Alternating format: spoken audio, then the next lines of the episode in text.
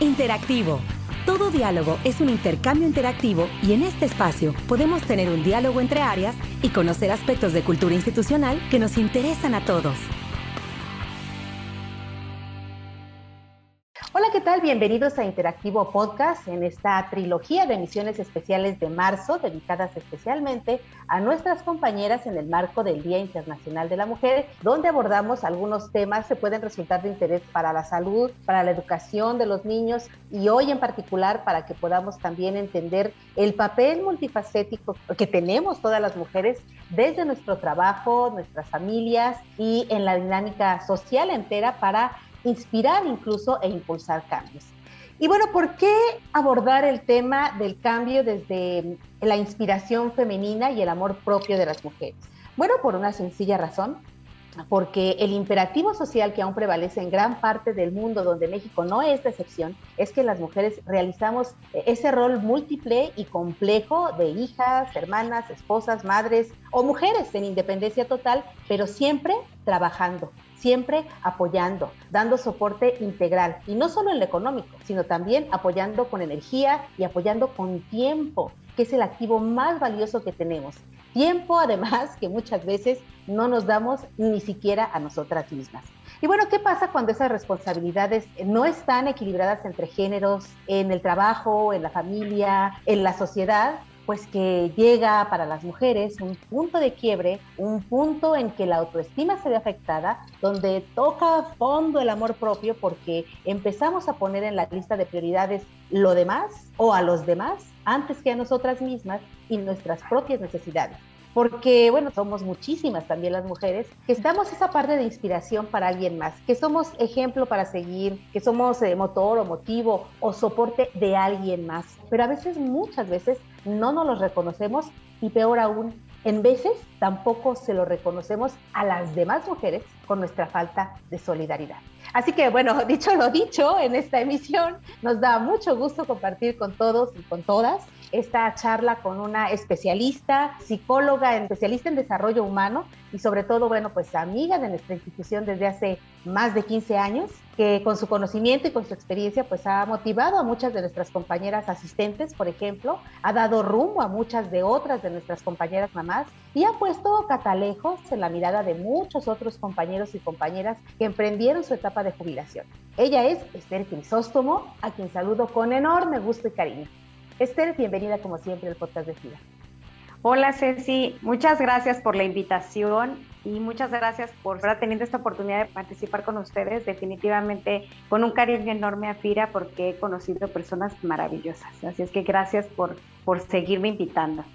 Más allá de la importancia del arreglo personal para salir a trabajar o para quedarte en tu casa a, trabajar también y sentirte bien contigo misma, Esther, quiero abordar el amor propio desde las cosas que hacemos y que dejamos de hacer y de decir, desde lo que permitimos que alguien más nos diga, a veces a las mujeres, y que nos hace sentir eh, que nuestras ideas son invalidadas o que no tenemos el suficiente conocimiento o sentir invalidadas nuestras decisiones y que por temor o por inseguridad o por evitar problemas, pues a veces dejamos de hacer o dejamos de expresar lo que sabemos y lo que sentimos. ¿Qué relación piensas que tiene el amor propio y el establecimiento de límites? Mira, muchas veces nosotros leemos el amor propio a través de lo que somos capaces de hacer. Entonces, con un sentido de capacidad y por supuesto que va relacionado con nuestro sentido de capacidad, pero no establecemos nuestro propio límite. Entonces, desde mi propio límite soy súper buena mamá, súper buena en mi casa, súper buena esposa, súper buena pareja, súper buena en lo que yo hago, soy súper buena. Y entre más reafirmo esta opinión, eh, mejor pareciera que me siento conmigo misma y que el otro me lo refuerce y me dice, híjole, ¿cómo le haces, eh? Súper mamá, y, aparte súper en tu trabajo y, y súper en esto, y ay, les decimos, ay, parece que estoy obteniendo lo que, lo que necesitaba, ¿no? Pero la realidad es que estamos pues atentando contra cosas que también son importantes en nosotros como salud, como tranquilidad, como equilibrio en nuestras relaciones, como equilibrio en nosotras mismas. Entonces, por buscar esta aprobación personal y pública, estamos no poniendo un límite a nosotros de hasta aquí voy a tolerar, permitir, hacer, a esta hora me voy a ir a acostar, a esta hora voy a hacer, a esta hora, y ese es el límite que yo me pongo a mí misma. A veces queremos ponerle límite al otro, pero cuando eres incapaz de ponértelo a ti misma, por tu bienestar, por tu salud, por el equilibrio en tus relaciones y en ti misma, entonces definitivamente eso se extiende al límite que le podríamos poner al otro. Entonces, los límites no solamente van relacionados con el otro. El primer factor con el que va relacionado el límite es contigo misma. Cuando yo soy incapaz de ponerme límite a mí, ¿qué es lo que sucede? Estoy esperando que el otro lo ponga.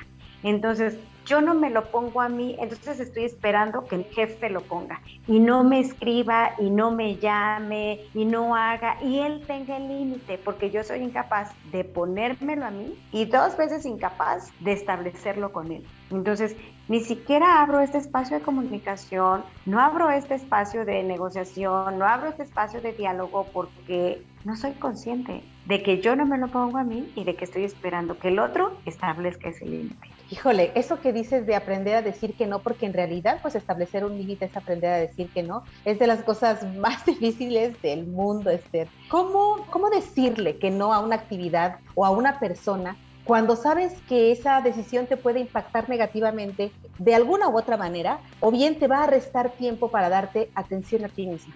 Pues mira, te voy a dar dos tips. La primera, no digas que no, solo di cuando sí. O sea, por ejemplo, necesito que mandes este comunicado urgente, ¿no?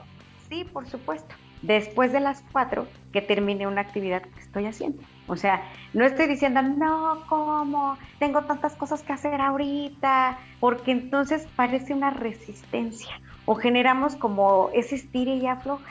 Entonces, a veces no es una cuestión de decir, no, no lo voy a hacer, o no estoy de acuerdo, siento que se están aprovechando, es demasiado. No, no, no, no es. Solo yo debo de tener claridad de cuándo sí lo podría llevar a cabo, porque a lo mejor, pues sí, entra en mis actividades laborales. Solo en este momento, ¿no? Estoy realizando esta actividad, en este momento estoy ejecutando esta acción, estoy a media comida, por ejemplo. Entonces, sí, con mucho gusto, solamente terminando de dar de comer y a lo mejor va a decir, ¿cómo que está dando de comer en familia si es un horario laboral?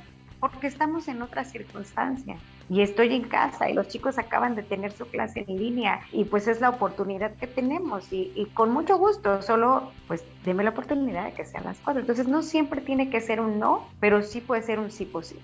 Habrá ocasiones en las, como bien lo mencionas, tengo que decir que no, que no me es posible a las 10 de la noche revisar un correo. No me es posible porque estoy agotada y me duermo a las 9. Entonces, a veces sí hay que decir, ¿sabe qué? No me es posible a las 10 de la noche. Procuro dormirme a las 9 para estar con más energía, con más de lo otro para el siguiente día, ¿no? Y rendir más y ser de más provecho. Y a esto es a lo que me gustaría llamarle petición. Desgraciadamente no sabemos hacer peticiones, hacemos reclamos o acusaciones.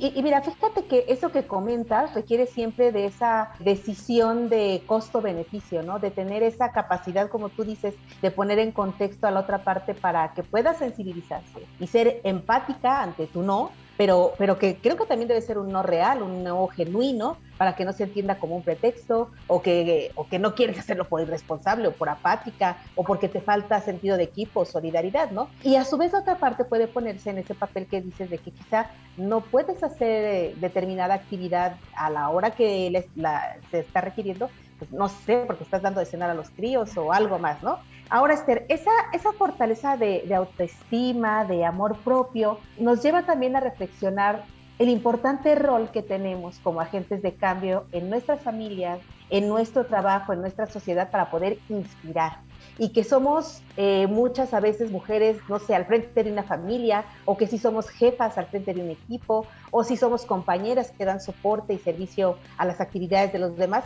pues nuestro trabajo en todos los aspectos de la vida puede trascender, creo, si logramos inspirar en la congruencia de lo que decimos y de lo que hacemos al poner ejemplo. Y bueno, no solo las mujeres, ¿no? Todos, hombres y mujeres. Y sobre todo quienes están al frente de un equipo de trabajo y que, bueno, pues tienen la gran oportunidad de inspirar. ¿Qué cualidades cultivan las mujeres que inspiran para impulsar los cambios? ¿Y cómo crees que podemos cultivar todas esas cualidades?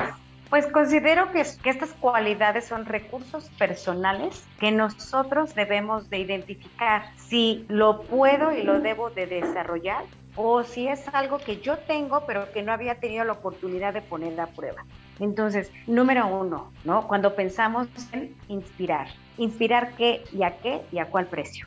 Porque a lo mejor el precio de ser una inspiración es demasiado alto quiero, la base de mi inspiración va a ser a través del respeto que siento por mi persona.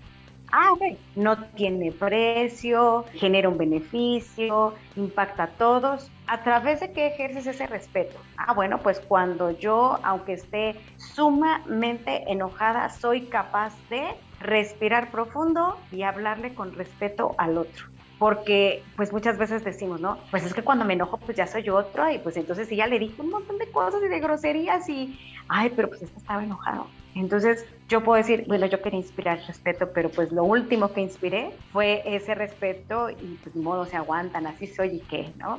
Entonces tenemos que eh, darnos cuenta ¿Cuál es esa base de respeto? Ah, pues alguien que es capaz de respetarse a sí mismo y ejercer ese respeto por el otro. Alguien que es capaz de hacerse responsable de sí mismo, de su salud, de sus palabras, de sus acciones y de cómo estas van a impactar en el otro. Quiero ser una inspiración, ¿por qué no? En mi capacidad de adaptarme a la situación y a la circunstancia. ¿Cómo? Pues a través de pues una agenda, a través de ser flexible, a través de apoyarme en el resto de la familia, a través de comunicar, a través de cuáles son mis recursos o los recursos que me van a permitir generar esa inspiración. El problema es que a veces pensamos que que tú te vuelvas aspiracional tiene que ver con algo que impacte, que se vea, que se note, porque si no, ¿cómo va a inspirar? ¿No? Pero no, la realidad es que está en las pequeñas acciones que podemos ejecutar de una manera constante y consistente. Y no como una llamarada, por así decirlo, porque inspiras tres minutos, pero bueno, la inspiración, vamos a decirlo así, no es permanente. Esther, ¿qué, ¿qué otra cosa crees que sea importante para que desde el amor propio como mujeres podamos enfrentar sobre todo estos cambios que han sido difíciles para cada una de las familias, para cada una de las personas? En este momento, bueno, pues yo creo que a estas alturas del evento todos o hemos perdido a una persona querida o sabemos de una persona muy cercana que ya no está a causa, bueno, pues de la contingencia que estamos sufriendo. ¿Cómo salir adelante? Pues mira, la verdad es que creo que esta situación de pandemia nos ha marcado de diversidad de formas. Y una de ellas, además de acostumbrarte, perdón, a trabajar en casa, a estar en casa, a que no sales a una oficina, a que no ves a la familia, a que no ves a los... O sea, esas son como las que se suman. Es esta que tú mencionas muy importante, que es la de la pérdida. Y no es opcional y no nos están preguntando y no estamos preparados para eso. Y sorpresivamente nos damos cuenta que tenemos que aprender a vivir con la pérdida y aprender a darnos cuenta precisamente de eso, que la vida es muy vulnerable y darnos cuenta que la vida es una y darnos cuenta hoy para mí personalmente la manera como le he dado un significado ha sido de dos formas. La primera es, yo tuve tres pérdidas significativas que me dolieron, que, que, por las cuales dije, o sea, llegas hasta a dudar y a decir, Dios, es que era, es una persona equivocada, ¿no? Esta persona se debe haber ido. Y entonces yo lo que aprendí fue, esta persona o esta pérdida no tiene razón de ser, pero le vamos a dar significado. ¿Cuáles eran las cosas que yo realmente admiraba de esa persona? Ay, pues admiraba su tenacidad o su capacidad. Y en conclusión de las tres personas que yo perdí, fue la amistad, dije, eran buenos amigos. Sabían darse como amigos y ser buenos amigos. Y me doy cuenta que no soy tan buena amiga. O sea, no soy tan buena amiga porque no tengo tiempo, porque estoy fuera por N cantidad de cosas. Y dije, voy a aprender a ser buena amiga. Voy a aprender a ser buena amiga, a, a poder pensar más allá quizá de mis necesidades y empezar a pensar en las de mis amigas. Y he como tomado medidas de cómo ser una mejor amiga. Entonces, no, ya no está en ti, no se va a corregir, no se va a revivir, no va a regresar, no va a cambiar la situación. Quien puede cambiar puede ser uno mismo en la manera como enfrenta esta pérdida y darle ese, ese significado, ¿no? Y aprender, o sea, hoy nos damos cuenta que, que tenemos que aprender a tener recursos o a adquirir recursos para manejar la pérdida. Y el segundo tiene que ver contigo, ¿no? ¿Cuántas cosas hago o dejo de hacer que le restan valor a mi propia vida. O sea, la pandemia ya te vulnera la vida como tal, pero a veces yo mismo vulnero la vida, yo misma no la valoro, yo misma no la disfruto, yo misma no la vivo en plenitud. Entonces, que la pandemia te quite la vida no es opción, pero que tú no vivas, esa sí es tu responsabilidad y tu opción. Híjole, Esther, podríamos platicar contigo un montón de cosas y la verdad es que siempre son bien aleccionadoras, bien nutritivas. Y bueno, pues Esther como especialista, psicóloga de desarrollo humano, pues es un gusto como siempre charlar contigo y compartir tu energía a todas y a todos los que escuchan el podcast. Muchas, muchas gracias por esta interesante plática que nos has compartido y que nos hace observar desde otro punto de vista lo que quizá no tenemos a veces la atención eh, poner el punto, ¿no? Entonces, te agradezco muchísimo esta interesante plática aquí en el podcast de FIRA. Muchas gracias a ti por la invitación y un saludo con mucho cariño pues a todos tus compañeros de FIRA. Muy bien, bueno, pues esta fue la última conversación con temas especialmente dirigidos para nuestras compañeras en el marco del Día Internacional de la Mujer. Y bueno, pues les invitamos para que la próxima semana puedan escuchar, si gustan, las tres entrevistas de esta trilogía dirigida especialmente para la mujer aquí en el podcast de FIRA. Y nosotros retomamos nuevos temas a partir del 11 de abril. Les invitamos también a que nos retroalimenten con sus comentarios y sugerencias a la cuenta de correo enlace fira.go.mx o a través de mi cuenta personal carista fira.gov.mx. Nos despedimos de ustedes deseando que esta media semana de trabajo sea muy productiva para todos. Hasta la próxima emisión.